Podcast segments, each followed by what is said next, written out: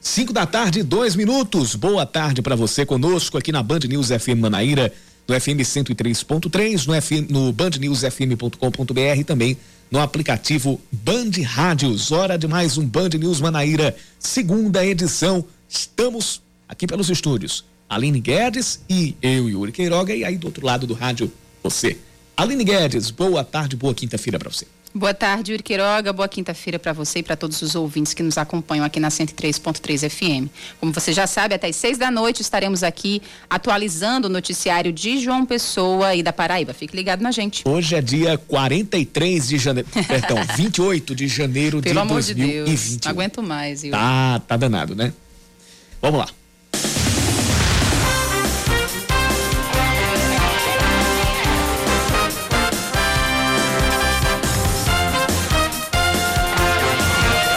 Paralisação de caminhoneiros no Brasil continua prevista para a próxima segunda-feira, segundo a Associação Nacional de Transporte, a ANTB.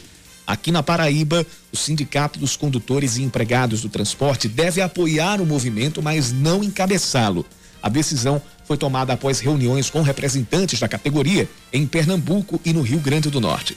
As duas principais pautas dos manifestantes são a redução do preço dos combustíveis e o cumprimento da tabela do frete, o piso mínimo do frete. Mais informações, aliás, o piso do frete, que é o correto. Piso é mínimo. Mais informações em instantes. Mais cinco pacientes manauaras que estavam internados no Hospital Universitário Lauro Vanderlei recebem alta após se recuperarem da Covid-19. Com isso, o número de hospitalizados, que chegou a 17, caiu para 5. Segundo a assessoria do HU, a alta desses pacientes aconteceu no início da tarde. Quanto aos demais internados, dois deles na UTI, os outros três em leitos de enfermaria, o estado de saúde deles é considerado estável. Há 11 dias, 15 pessoas foram transferidas de Manaus para João Pessoa por causa do colapso na saúde pública que atinge o Amazonas. Já na capital paraibana, mais dois testaram positivo e deram entrada no hospital. O ano letivo na rede privada e municipal em Santa Rita pode começar no dia 22 de fevereiro, uma semana antes do previsto inicialmente. O decreto assinado pelo prefeito Emerson Panta já está disponível na edição de hoje do Diário Oficial do Município. A rede pública vai começar as aulas exclusivamente online, com a previsão de implantação de aulas híbridas a partir de maio. Já as escolas e universidades particulares que funcionam na cidade podem optar pelas aulas presenciais, remotas ou híbridas. O saldo de vagas de emprego na Paraíba em 2020 foi positivo, com mais de 5 mil postos de trabalho sendo gerados. Os dados são do Cadastro Geral de Empregados e Desempregados, o CAGED, divulgado hoje pelo IBGE. No acumulado dos 12 meses, foram 130.716 contratações e 125.564 demissões. Somente no mês de dezembro foram geradas 1.345 vagas, saldo de 10.469 novos contratados e 9.124 demitidos. O comércio puxou essa estatística para cima em dezembro com 793 postos gerados. Já a indústria teve o maior número de vagas perdidas, foram 537. O basquete Unifacisa enfrenta o Flamengo logo mais às 8 da noite pelo segundo jogo do retorno do NBB 2020-2021. A partida acontece no ginásio Maracanãzinho, no Rio de Janeiro. Na última terça, os paraibanos venceram o Campo Mourão por 72 a 59. A Unifacisa ocupa a nona posição na tabela da primeira fase, com 50% de aproveitamento em 16 jogos disputados até aqui. São 5 da tarde e 6 minutos, confirmando 5 e 6. Hora de mais um Band News Manaíra, segunda edição. Vamos até às 6 horas da noite. E você participa conosco, mandando sua mensagem para o nosso WhatsApp, 991 11 9207. 991 11 9207.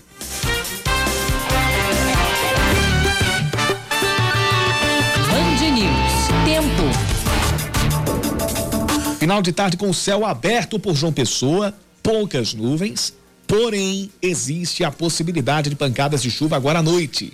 A máxima hoje foi de 31 graus, agora faz 29 e à noite os termômetros devem baixar até os 24 graus. Quinta-feira nublada em Campina Grande. Nesse momento, os termômetros marcam 28 graus, a máxima chegou aos 30 hoje, a, a 30 graus hoje. Hoje à noite, se cair uma chuvinha, Yuri, apenas né, passageira, né? Nada demais. A mínima esperada para logo mais é de 20 graus.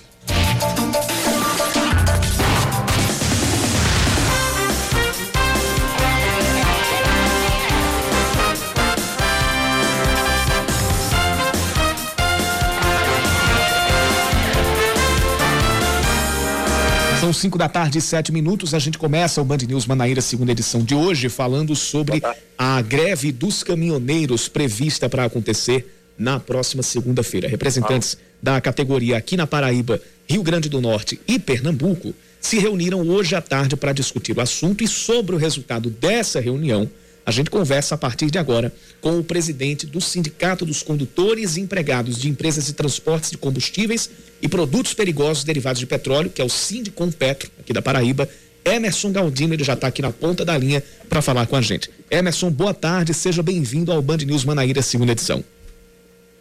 Boa tarde, Yuri, boa tarde, Aline, todos que fazem Band News, todos os ouvintes.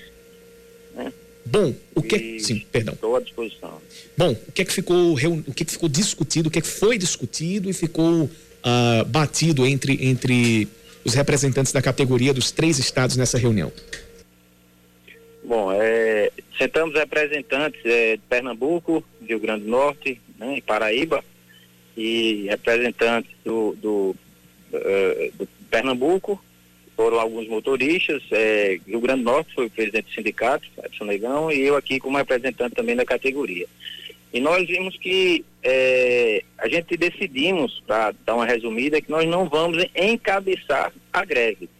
Né? Isso não descarta a possibilidade de haver a greve. Nós não vamos encabeçar, mas nós podemos sim apoiar, orientar, ajudar no que for preciso, mas encabeçar a greve não. É, e isso é um direito também, o um direito de, de, de, de, reivindicar seus direitos, se caso a população queira.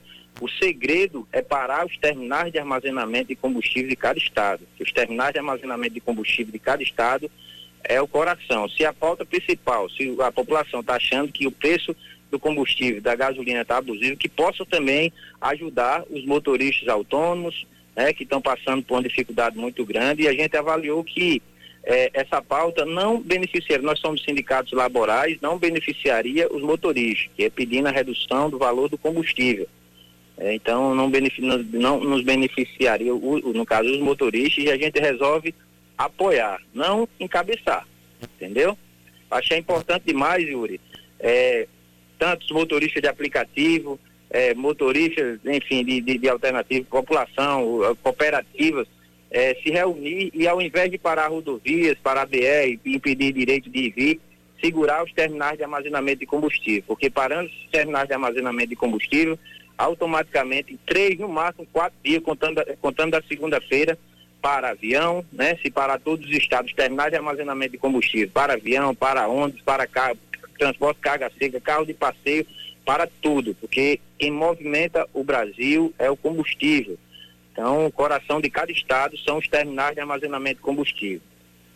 Inclusive, também havia a, pra, a, a possibilidade e a organização de que motoristas de aplicativo também fizessem manifestações contra o preço dos combustíveis, contra a subida dos preços de combustíveis. É, também tinha outra pauta, que era a, a, a vacinação para, é, para essa categoria, é, mas também tem essa pauta do, do, do, aumento dos preços de combustíveis. Aline.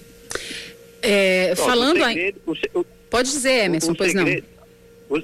O, segredo, Yuri, se qualquer é, é, categoria, tanto motoboy, motorista de aplicativo, motorista de van, que quiser realmente reivindicar, que estão no direito dele, porque a gente não pode estar tá pagando essa conta, essa conta não é nossa, o absurdo, a roubalheira que há na Petrobras, o absurdo dinheiro, milhões de, de, de, de reais que, que as distribuidoras ganham diariamente, né? E, e todos nós é, é, pagamos, falo como cidadão também, nós pagamos uma conta e sabemos que sabemos da roubalheira, do, do, do, do, da corrupção que existe na Petrobras, da corrupção que existe no governo federal, enfim. E a gente não pode. Eu acho que a população tem que, tem que a, a, abrir os olhos e aprender a reivindicar seus direitos. Porque todas as conquistas que tiveram no país, no mundo, foi através de luta. E a gente, a gente, infelizmente, nós somos um país que as pessoas são muito pacíficas, por isso que os políticos fazem do que, fa dos que fazem, por isso que existe essa corrupção, porque eu sou um povo muito, infelizmente, muito acomodado, né? E a gente vê esse país de primeiro mundo, quando as pessoas querem alguma coisa, as pessoas vão para a rua e reivindicam seu direito.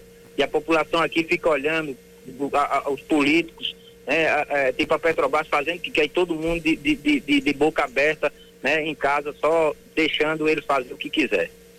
Bem, Emerson, inclusive é, a Petrobras fez um anúncio de, do aumento de 4,4% no preço do diesel. Isso também pesou muito é, para essa, essa possível greve da categoria?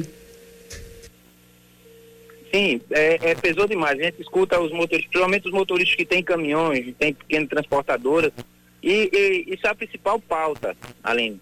E é, é, esses profissionais, além é, é, dessa pauta, a gente tem uma dificuldade muito grande, porque esses profissionais ele não acompanham crescimento de filho, ele não acompanha educação de filho.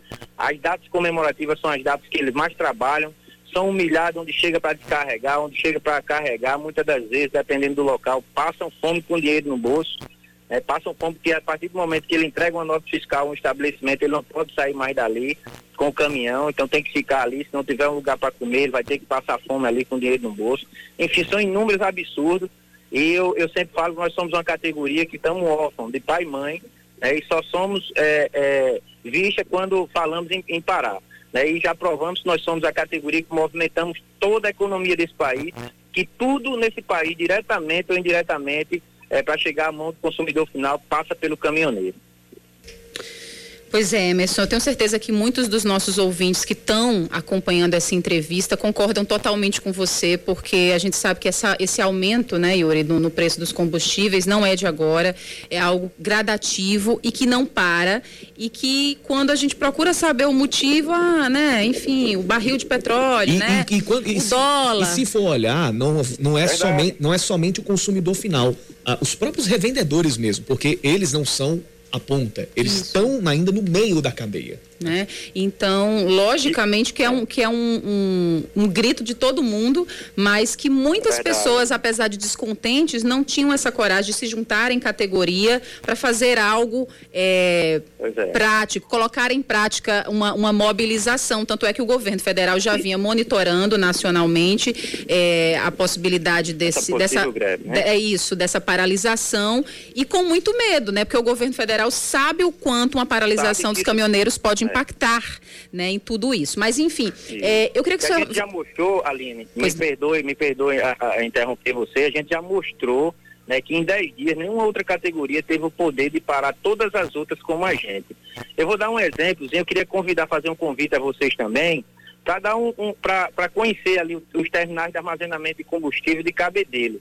Só para você ter noção, dali de Cabedelo sai uma das maiores receitas do, do governo do estado, né, que é o, é do combustível é, do combustível, que é uma das maiores receitas que sai dali, e de Cabedelo é a maior. Eu queria que você visse a forma de que os motoristas são recebidos ali, que vem motoristas dos 223 municípios do estado da Paraíba para retirar combustível ali e de outros estados também, a forma que eles são recebidos ali. Quando é no verão, é poeira que eles comem, ali não tem um local adequado para eles comerem, e já fiz denúncias, fiz várias denúncias ao Ministério Público, Ministério do Trabalho, sentei com a, a, Companhia das Docas, sentei com o prefeito, distribuidoras que ganham muito dinheiro e eles estão pouco se lixando para esses profissionais. Então, eu acho que chegou, e vai chegar um momento, eu quero dizer a vocês, primeira mão, já é 28 de janeiro, eu queria que vocês guardassem é, é, é, é, essa gravação aí, que a gente vai ter que se reunir, nesse momento não, mas o, o, a gente não vai encabeçar não, mas vai ter uma greve encabeçada que a gente vai juntar alguns estados e a gente vai parar especificamente terminais de armazenamento de combustível de, de, de cinco estados aqui do Nordeste, vocês vão ver uma coisa. Porque a gente sabe que avião para subir depende de combustível, as indústrias para se movimentar, a caldeira depende de combustível, o médico, o professor, todo mundo depende de combustível para botar no carro, no ombro. E eu tenho conhecimento, eu falo por, eu comecei como motorista muito novo, é, Aline, e, e fui motorista e fui programador é, quase seis anos da Ipiranga, fiquei responsável muitos anos pelo abastecimento dos postos da Paraíba, dos postos de Ipiranga, da Paraíba e do Rio Grande do Norte. E vi que nenhum posto daqui da Paraíba, além do Rio Grande do Norte, eu acho quase todo o Brasil, ele tem estoque para segurar mais de três, quatro dias, não. Então, se a gente segura uma greve três, quatro dias, quatro estados é, é, juntos, reunidos, a gente para o estado em, em, em, no máximo, no máximo estourando quatro, cinco dias. Então a gente já sabe mais ou menos por onde ir, é questão de tempo. Hoje também estou como vereador é, na cidade de Bahia e, e a principal é, bandeira que levanto sempre foi assim, é, é, é da, da, categoria e eu, eu acredito que daqui para frente a gente vai avançar, a gente vai amadurecendo, né, com as lutas, a gente vai amadurecendo, eu, eu tenho fé em Deus que a gente vai, vai alcançar nossos objetivos. Emerson, só para as pessoas entenderem, como você explicou que é, não, vão, não vão encabeçar o movimento, mas vão apoiar. Então, os caminhoneiros eles estão livres para se param ou se aderem à greve, é isso? Isso. Os, os, os, os motoristas, no caso, é, é, os motoristas autônomos que têm seus próprios caminhões, eles estão é, é, livres para parar, eu oriento e ajudo, é como eu falei, vou apoiar, não vou encabeçar. Vou apoiar, vou ajudar no que for preciso, mas encabeçar a gente não, não, não vai. Né? A gente não vai, mas a gente vai apoiar, ajudar, orientar no que for preciso, a gente vai fazer isso. Não só os, os motoristas, mas também motoristas de van estão sendo prejudicados, motoristas de aplicativo também, e a gente a, a, convida também a população a apoiar esses profissionais que tanto sofrem. Só para a gente concluir, Emerson, é, todo mundo lembra da greve dos caminhoneiros que aconteceu em 2018 e com certeza parou o país. Quais foram os frutos que a categoria colhe hoje, apesar de todas as dificuldades que você já citou, mas que foram conquistadas naquela paralisação, naquele movimento em 2018? Eu, eu, acho que o principal foi o respeito, que a população brasileira não tinha noção do poder e da força que a gente tem. É, foi o respeito. E segundo lugar foi é, é, assim, a experiência. Foi, foi, a primeira greve, o país nunca viu uma greve daquela, então experiência. Então a gente para fazer uma outra, é, fica mais fácil, a gente sabe mais ou menos por onde, por onde começar, né? Qual a estratégia que para fazer qualquer acordo com o governo do, do, do, do, estado ou com o país, a gente tem que assinar, tem, tem que ser assinado um TAC, tem que ser um negócio mais amarrado. Porque, infelizmente, nem presidente, nem governador, nenhum tem palavra não. Tem que ser na base do papel, tudo formalizado. Muito bem, então. Então vamos esperar. Segunda-feira a gente segue em contato com, com o sindicato, com o Sindicom Petro, é, na palavra do Emerson Galdini e de outros representantes também, para saber como é que vai ser se desenrolar dessa movimentação que está prevista para acontecer na próxima segunda-feira. Emerson, desde já muito obrigada por sua disponibilidade em conversar com a gente, em detalhar a, a bandeira de vocês, tá? Ah, ok, eu que agradeço o espaço. Eu, um abração, bom trabalho vocês, Yuri, a todos que fazem ah, um abraço, fique com Deus.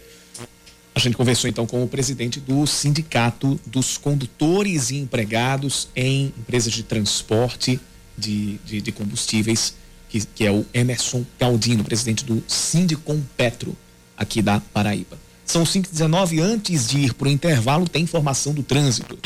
Seu caminho. Nossa colunista aqui da Band News FM Manaíra, do Happy Hour, a Giovana Monteiro, mais uma vez nos reporta que o trânsito na Epitácio Pessoa não está um happy hour. Ela já é quase a nossa consultora da Epitácio Pessoa. É, ninguém né? anda. Ninguém anda lá na Epitácio, de acordo com a. Tá a até cedo, né, para um trânsito tão ruim na Epitácio é, 5 Pessoa. 20, 5 e 20 a gente um, tendo um engarrafamento desse lá na Epitácio. Né? E de novo, é naquele trecho entre a Igreja Universal e o semáforo da Rui Carneiro. De novo, no sentido centro-praia. É, é, a informação que chega aqui pelo nosso 991 11 9207. 5 e 20 voltamos já.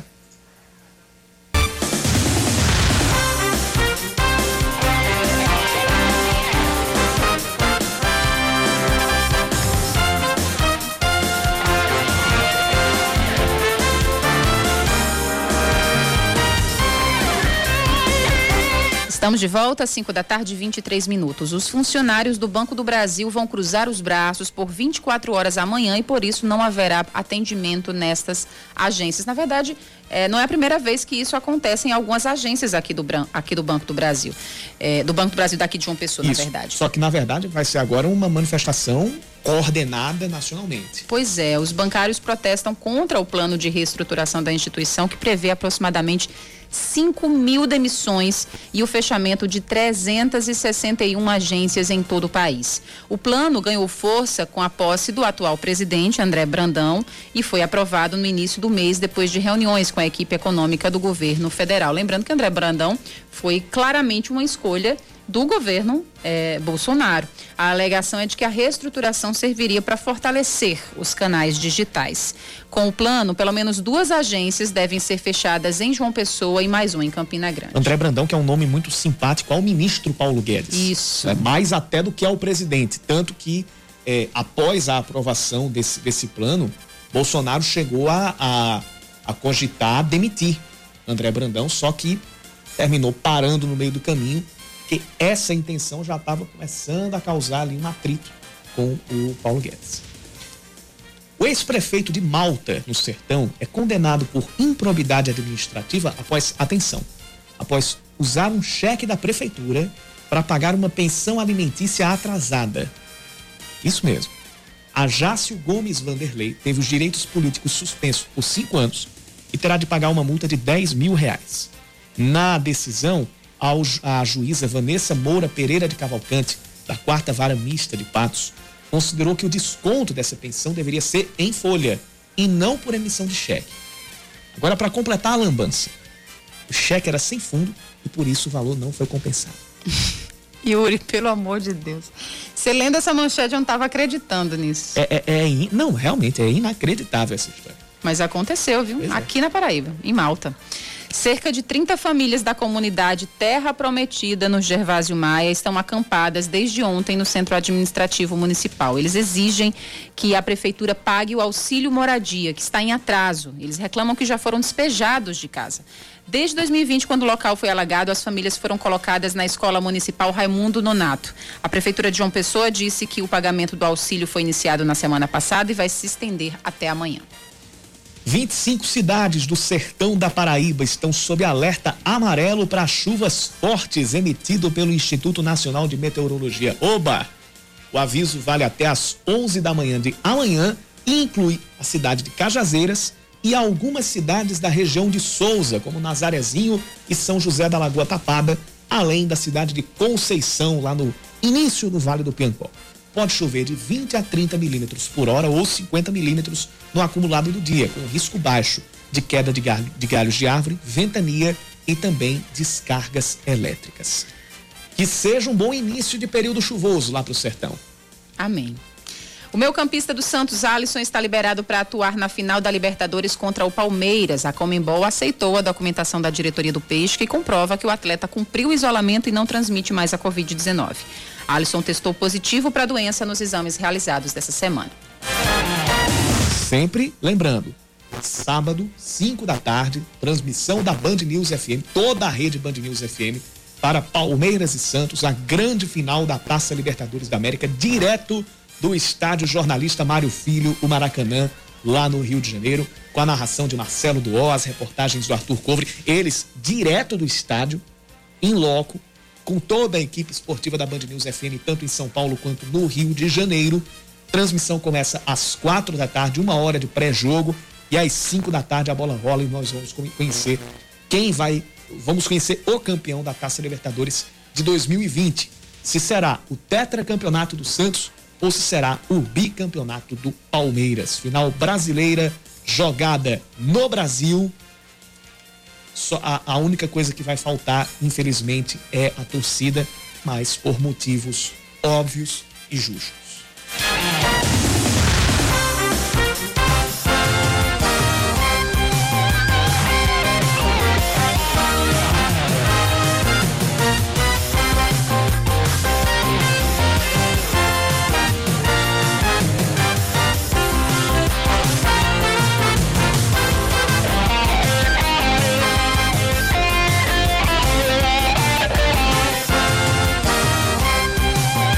São 5 e 29 tem participações aqui no nosso WhatsApp 991 11 9207.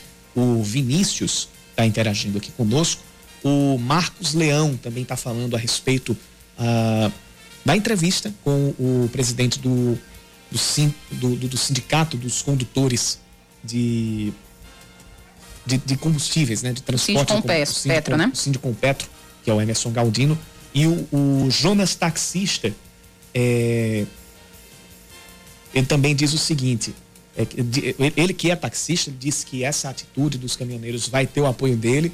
Ele também diz, diz assim: infelizmente isso não é nada bom para a gente, mas só vai dessa forma. É, e aí a gente se debruça numa coisa que, que, que ele, que, que, o Emerson falou a respeito de é, manifestar-se de uma maneira que não interrompa a, as rodovias, que foi o que a gente viu em 2018 a grande parte da causa, é, e aí eu lembro, eu lembro até que o Reinaldo Azevedo é, falava em 2018 que poderia ser um, um, um, local, de que aquilo ali poderia não ser realmente uma coisa é, somente dos caminhoneiros, mas eu lembro que, além disso, o que pesou muito em relação à opinião pública foi o fato de algumas rodovias ficarem paradas. Então, além do, do, do, do setor do, do, do, combustível mesmo, que na verdade não era nem a pauta, a pauta era somente o frete, ou prioritariamente o frete naquele ano de, de, de 2018, é, a gente teve muito da interrupção ou então da dificuldade de circulação é, em várias vias. Então, serviços, e um deles era é, o de transporte de combustíveis, ficaram comprometidos, só que agora se fala especificamente nos terminais de, de combustível. Então, é, é algo também a se, a se, a se enxergar e, e a se prestar atenção. Né? Que, que, de certa forma, há uma, uma preocupação é, em, com a opinião pública, né? para que a, a, a causa seja, seja mantida e seja ganha pela categoria. E que, quando fala em combustíveis, como você citou muito bem, Aline, termina respingando em todo mundo. Respinga em consumidor final, respinga em motoristas de outros veículos, respinga nos vendedores, no, nos revendedores, em donos de postos, porque a gente sabe que a, a quando, quando a, a decisão vem de cima, dificilmente dá para equacionar tudo por parte da grande maioria dos donos de postos ou dos, revendedores, simples revendedores de, de, de combustível. Então respinga em toda uma cadeia.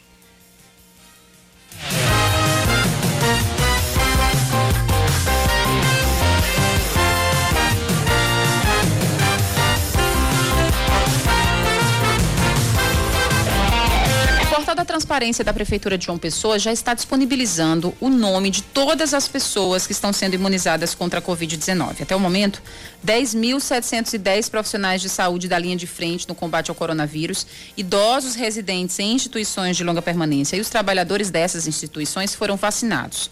O secretário de Saúde do município, Fábio Rocha, destacou que ainda aguarda o envio de mais doses pelo governo federal para aumentar o quadro de vacinação.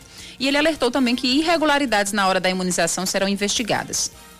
Havendo alguma, algum indício de fraude, será imediatamente apurado. E vamos depender da quantidade de vacina que as autoridades de Brasília resolvam adquirir, vacina qualquer que seja. Ela deve, deve ser adquirida, na minha opinião. Eles são loucos de, não, entrar num conflito e não adquirir vacina.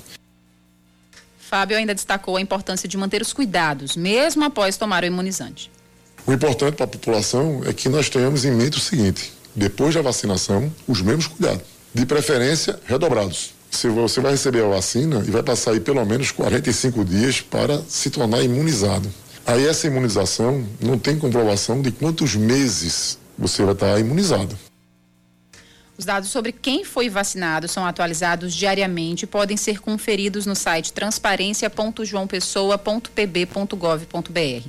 Na ferramenta, o cidadão pode ainda conferir o quadro de vacinação por local e o total de doses aplicadas, além de informações sobre o plano operacional de vacinação do município. Já as denúncias de quem furou a fila podem ser registradas no site ouvidoria.mppb.mp.br, ouvidoria.mppb.br .mp.br ou procurando diretamente as promotorias de justiça por telefone, WhatsApp, e-mail ou presencialmente.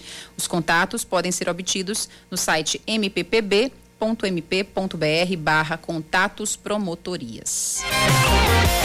Vou voltar aqui ainda rapidamente ao assunto da entrevista do, do Emerson Galdino, porque também me ocorreu aqui uma, uma, um outro ponto que também a gente precisa prestar muita atenção é, no caso dessa da, da, da manifestação dos caminhoneiros for, ser levada a cabo e se estender, como, como foi levantada essa possibilidade aí pelo, pelo Emerson Galdino.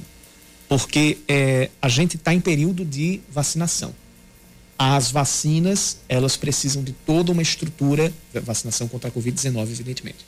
As vacinas precisam de toda uma logística para circular pelos estados, para chegar aos municípios. Então, é, caso essa manifestação ocorra e se estenda, é, é, ver até que ponto essa logística da vacinação, se a gente tiver num período de chegada de novas doses, se a gente tiver num, num, num período ainda de distribuição dessas doses para os municípios, se isso ainda estiver em curso ou para acontecer, até onde isso pode, até onde isso pode impactar.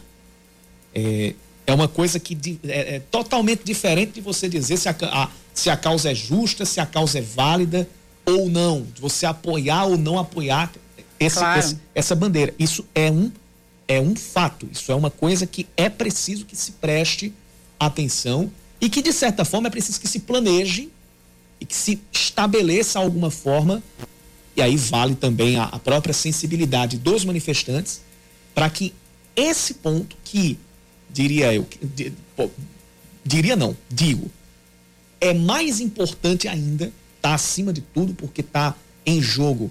Uh, a manutenção da saúde e a prevenção contra uma doença terrível como é a Covid-19, um, um, um, que já provocou vários danos aqui no país, está em jogo a gente manter ah, o mais decente possível esse calendário de logística e também de, de vacinação.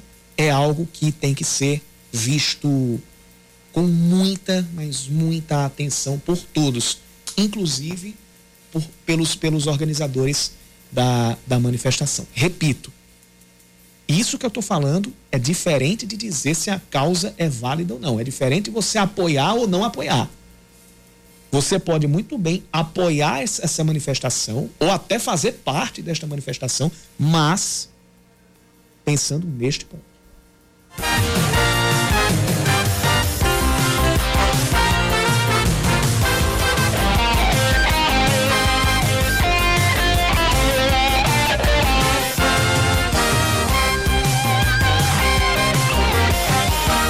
Mais cinco pacientes de Manaus recebem alta após o tratamento contra a Covid-19 aqui em João Pessoa. Três homens e duas mulheres estavam internados no Hospital Universitário Lauro Vanderlei.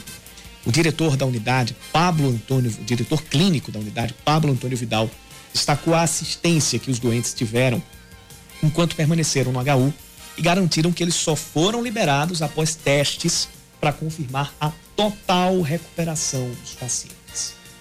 É, além da recuperação clínica, sim, a gente, digamos, cuidou muito bem da questão epidemiológica. Então, assim, a gente respeitou os 14 dias, digamos, de isolamento, de quarentena, para eles não terem perigo. Inclusive, são pacientes que foram testados né, com RT-PCR, para a gente certificar de que eles não estão transmitindo mais. Três amazonenses permanecem na enfermaria do hospital e outros dois ainda estão internados na UTI. Dr. Pablo Antônio Vidal ainda revelou a possibilidade do HU receber mais pacientes com coronavírus vindos de outros estados. Bom, nós sabemos que a situação de Manaus ainda está crítica, sim. Agora tem o episódio de Roraima também, que está numa situação também é, bem comprometida, sim. Então, assim, existe essa possibilidade. É, posteriormente, assim, não tem nada certo ainda né, sobre a EBSER, ou seja, as hospitais universitárias da rede, né, terem que receber né, algum desses pacientes, mas ainda não tem nada oficial por causa do colapso no sistema de saúde de Manaus. 17, no caso, primeiro 15. 15 amazonenses chegaram ao estado na noite do dia 17 de janeiro. Depois, mais dois parentes destes pacientes, ou de alguns desses pacientes, também testaram positivo para a Covid-19 e foram internados no HU seguem em tratamento.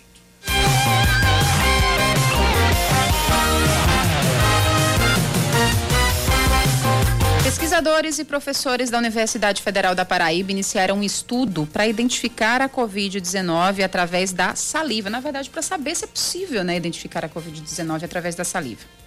É, vamos acompanhar na reportagem.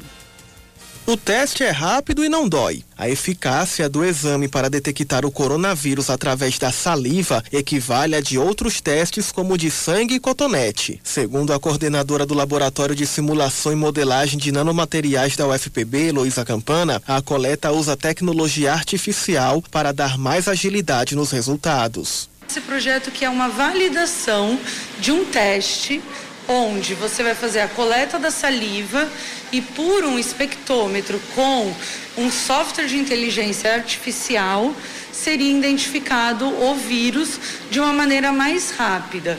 E aí lembrando que, claro, essa maneira mais rápida. Apesar disso, ele não substitui a importância do exame sorológico do RT-PCR. A gente tem aí um teste que ele vai dar para gente uma possibilidade de triagem muito grande não deixando de tirar o valor do RT-PCR. Ele sempre vai ser o nosso padrão ouro, então sempre para confirmação, ele é nosso padrão ouro, mas esse teste da saliva que está sendo validado por essas universidades, ele vem aí como uma ajuda para a gente poder talvez aumentar essa triagem tão importante que é necessária em muitos momentos por causa do, da Covid-19.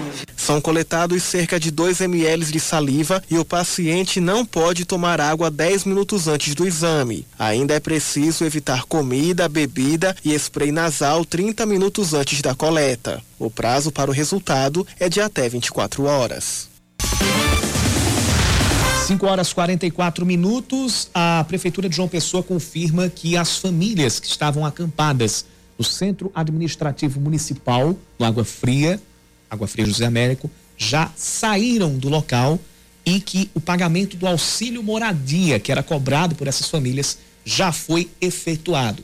Isso aconteceu já agora no final da tarde. A gente noticiou por volta das 5h20 desde ontem à noite, cerca de 30 famílias do conjunto Terra Prometida, do, do, da, da, comunidade, perdão, da comunidade Terra Prometida, é, que fica lá no Gervásio Mais, estavam acampadas, cobrando o pagamento por parte da Prefeitura do Auxílio Moradia. Agora chega, nos chega a informação de que as famílias receberam já o pagamento, já deixaram a, o centro administrativo municipal lá no bairro Água Fria.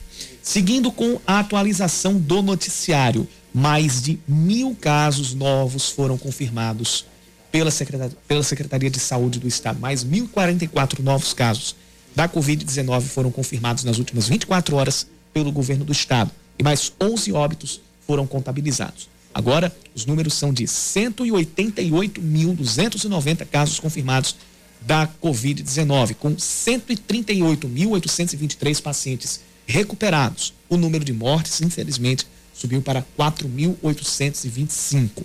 A ocupação de leitos de UTI em todo o estado está na faixa dos 50%, com a maior porcentagem sendo na região metropolitana de João Pessoa, chegando a 61%.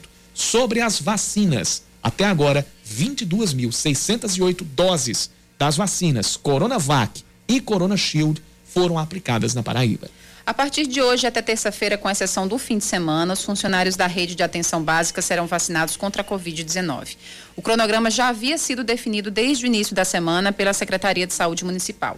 Ontem foram vacinados funcionários do LACEN, da Vigilância Epidemiológica Municipal e do Serviço de Atendimento Domiciliar. O critério usado foi a exposição deles e a vulnerabilidade a contaminações. Nessa primeira fase, o Ministério da Saúde estima vacinar pelo menos 90% dos grupos elegíveis, chegando a mais de 208 mil pessoas na capital. O Ministério da Saúde informou que os, os estados devem garantir a vacinação contra a Covid-19 do primeiro grupo prioritário seja feita com duas doses dos imunizantes. Em nota, a pasta destacou que as diretrizes foram definidas com base nos estudos clínicos da fase 3 das vacinas, que indicam que o intervalo entre a primeira e a segunda dose deve ser de duas a quatro semanas. Segundo o Ministério, não há, até o momento, evidências científicas de que a ampliação desse intervalo vai oferecer a proteção necessária à população. Por isso, a pasta destacou que é preciso que as unidades de saúde do país sigam as orientações repassadas em ofício no último dia 19 de janeiro para que a imunização da população seja eficaz. A declaração foi dada depois que o governo de São Paulo solicitou o adiamento para a aplicação da segunda, da segunda dose no estado de São Paulo. A Companhia de Desenvolvimento do Vale do São Francisco prevê para junho deste ano o início da operação comercial do eixo leste da transposição. A informação foi dada em resposta a um ofício do Ministério Público Federal. O Ministério do Desenvolvimento Regional afirmou que a operação comercial não está formalizada, porque o projeto São Francisco prioriza situações emergenciais.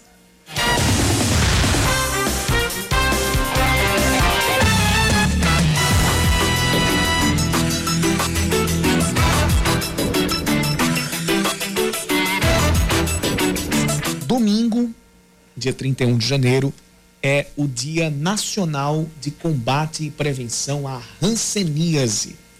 E durante todo o mês se faz uma campanha de conscientização pela prevenção e tratamento precoce da doença, que é a campanha do Janeiro Roxo. Aqui na Paraíba, no ano passado, o número de detecção de casos teve queda em comparação a 2019, quando foram contabilizados mais de 600 novos diagnósticos. E esse número tem a ver com a pandemia da Covid-19. Em João Pessoa, uma das unidades de saúde que oferecem assistência a pacientes que têm o diagnóstico da hanseníase é o Hospital Universitário Lauro Vanderlei, na UFPB. E uma das médicas que realiza atendimento para estes casos é a dermatologista Joane Ferraz, que está na linha com a gente e conversa sobre o Janeiro Roxo a partir de agora.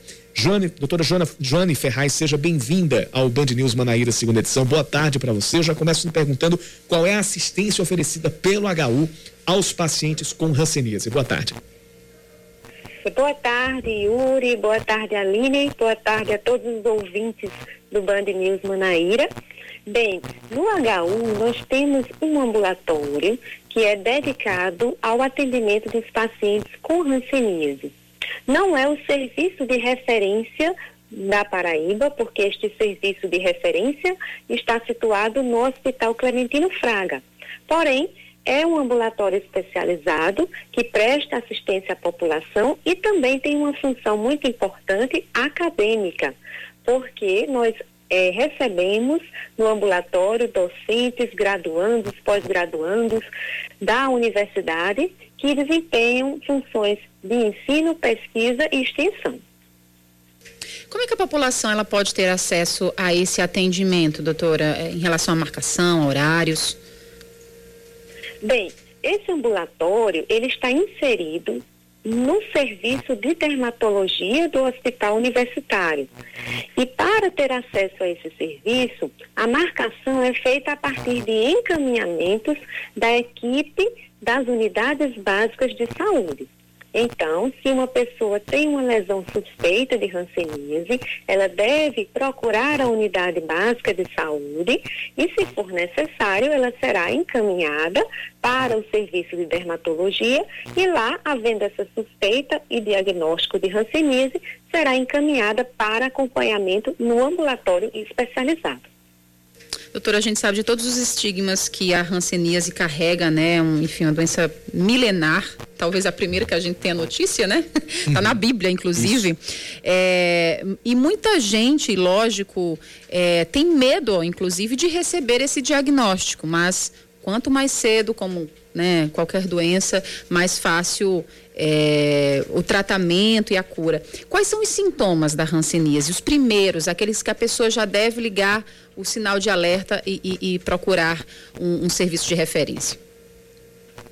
Bem, a hanseníase é uma doença que tem uma ampla variedade de manifestações clínicas, mas a forma mais inicial é caracterizada por manchas esbranquiçadas e dormentes, ou seja, aquela pessoa não consegue diferenciar o quente do frio, não consegue sentir dor quando sofre algum corte ou alguma queimadura, ou não consegue perceber até mesmo o simples toque naquela região.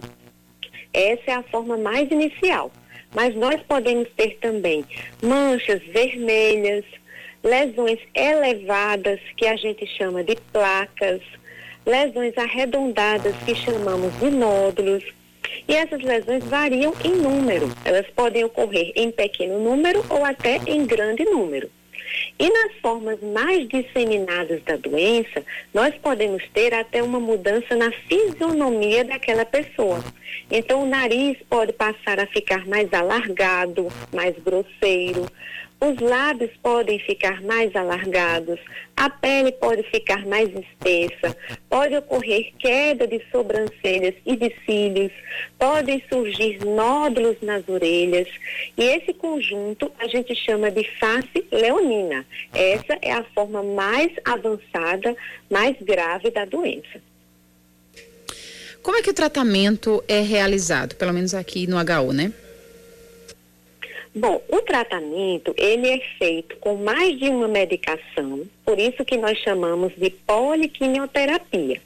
Esse tratamento, ele é disponibilizado gratuitamente nas unidades básicas e também nos serviços especializados.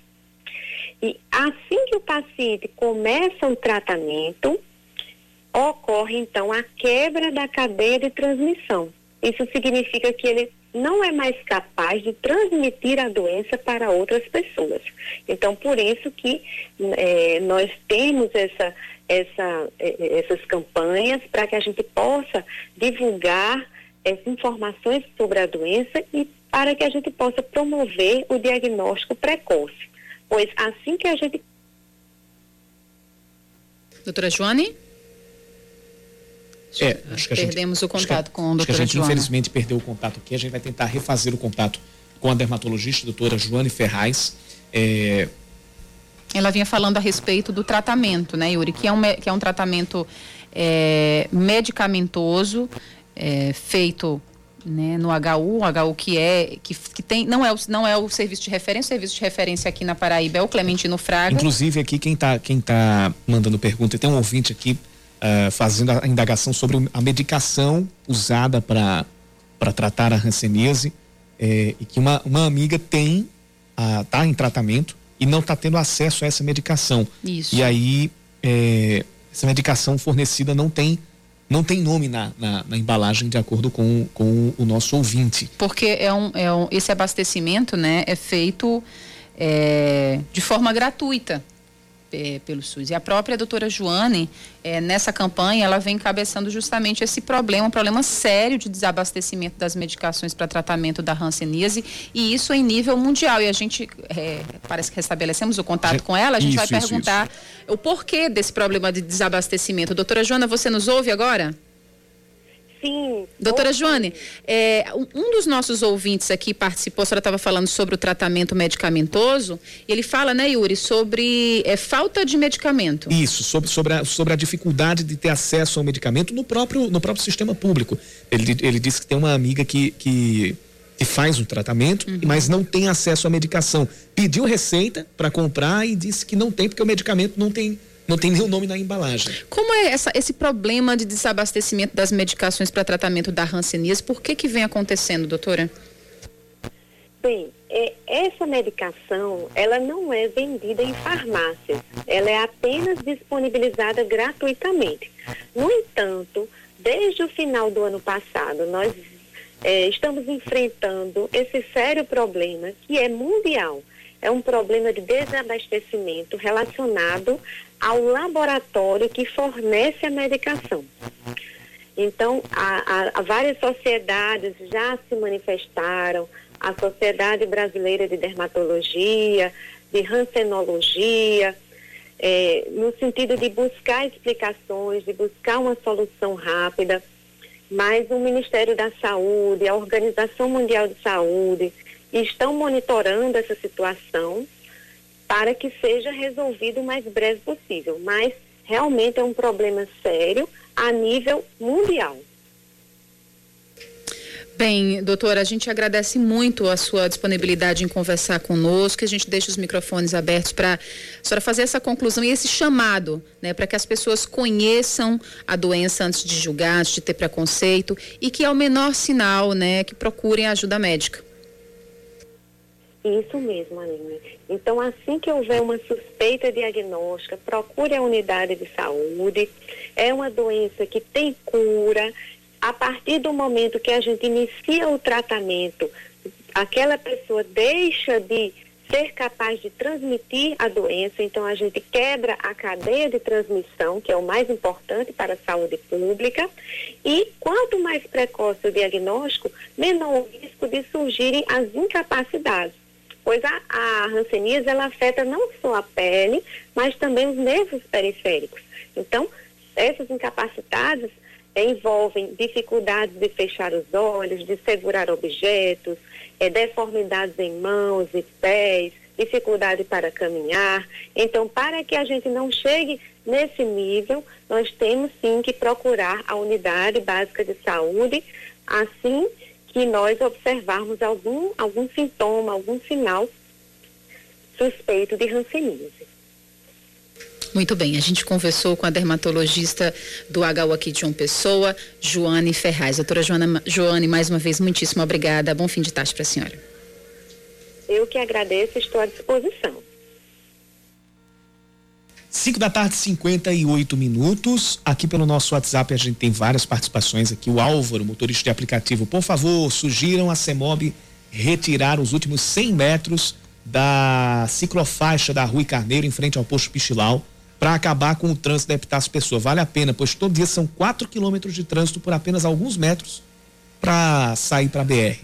Inclusive, a gente discutiu ontem, a gente trouxe isso, é, ante, anteontem, quer dizer, da, da possibilidade de, de, acabar com alguns trechos de, de, de, ciclofaixa. E um desses mais criticados é ali no início da Avenida Rui Carneiro. Valeu, Álvaro, obrigado pela sua participação. E o Fred dos Bancários também está é, interagindo aqui com a gente. São 5h59. Hoje eu vou encerrar de uma maneira diferente.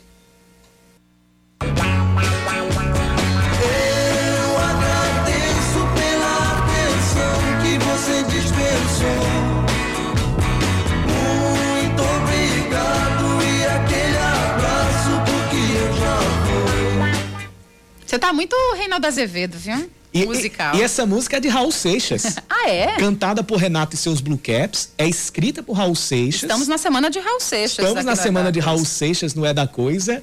Muito e bom, Yuri. Com essa musiquinha que é. Adorei. Que inclusive lá na, rádio, na difusora Rádio Cajazeiras é o tema de encerramento do programa. A noite é um show de Geraldo Nascimento e é o que encerra a programação também da Rádio Difusora de Cajazeiras, lá no sertão do estado. Com essa música, eu digo até amanhã. E eu digo até logo. Vem aí o É da Coisa com Reinaldo Azevedo. Eu permaneço aqui durante a noite, atualizando o noticiário de João Pessoa e da Paraíba. Valeu, Yuri. E com mais Raul Seixas daqui a pouquinho. Sim, sim. Cheiro para todo mundo.